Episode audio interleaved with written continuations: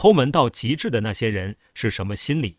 心理学家告诉你答案。一直觉得我们人是非常有意思的，我们每个人都跟别人一样，充满了特异性。有的人挥金如土，今朝有酒今朝醉，比如国民老公王思聪；有的人却锱铢必较，如果可以，一毛也要掰成两半花。比如巴尔扎克笔下的经典人物格朗台，大方的人我见得多，但太抠门的人我见得少。直到最近逛豆瓣的时候，无意中发现了一个小组，才打开我新世界的大门。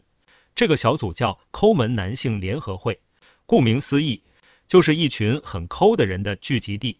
这些人能抠门到什么程度呢？有人仅花五块钱就能解决三天的伙食，倒置香菇肉酱瓶，用分离出来的油煎超市买回的降价鸡蛋，搭配一块钱一袋的龙须面，记得拿信用卡付款攒积分。用啃过的鸡骨头熬高汤，用过期啤酒泡脚。将不合适的大衣和毛衣缝合在一起，变成一件新大衣。这里有无数的省钱技巧，活跃着各路抠门大神。他们将抠门演绎的炉火纯青，简直就是现实版的葛朗台。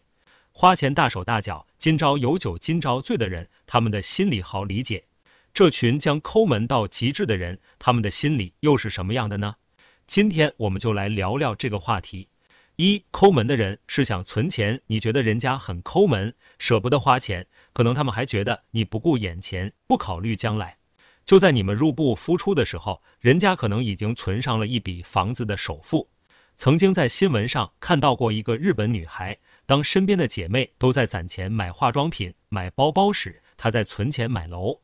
三十三岁已经省出了整整三栋千万豪宅，当真是日本最省女孩。在我们看来，她就是一个年纪轻轻的人生赢家啊。然而，在她为存钱买房而节省的时候，她肯定也饱受身边人的非议，说她抠门，说她就是女版的葛朗台。这类抠门的人不是真的抠，他们是想把钱花在刀刃上。他们有着强大的延迟满足能力，他们有着长远的目标，应该值得我们敬佩和学习。二，抠门的人很丧。日本著名管理学家。经济评论家大前研一通过对日本社会的观察，写了一本书，叫《低欲望社会》。在这本书中，他提出了一个观点：在一个奋斗不再能改变命运的社会里，奋斗主力，也就是年轻人群，开始对周围的一切丧失兴趣。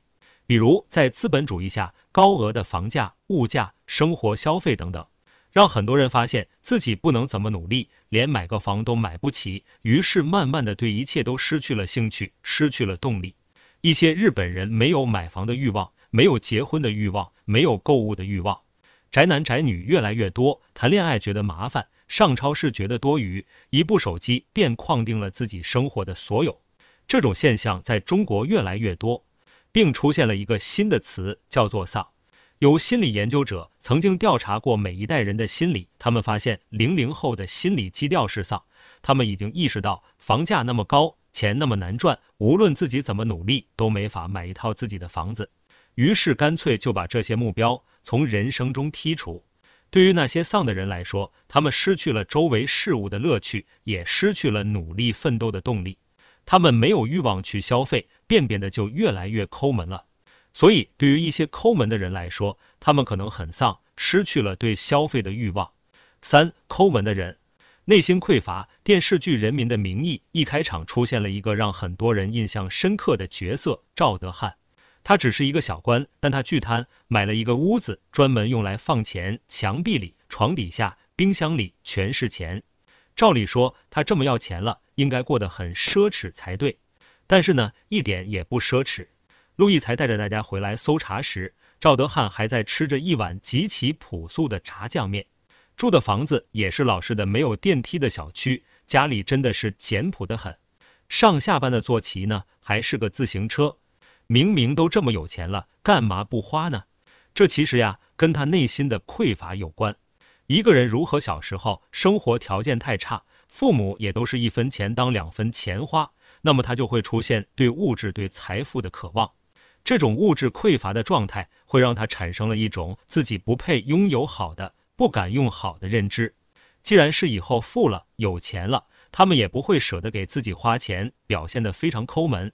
所以这类人不是他们抠，而是他们内心的匮乏，觉得自己不配拥有好的，也不敢去浪费，造成了他们的抠门。好了，我们来总结一下今天的内容。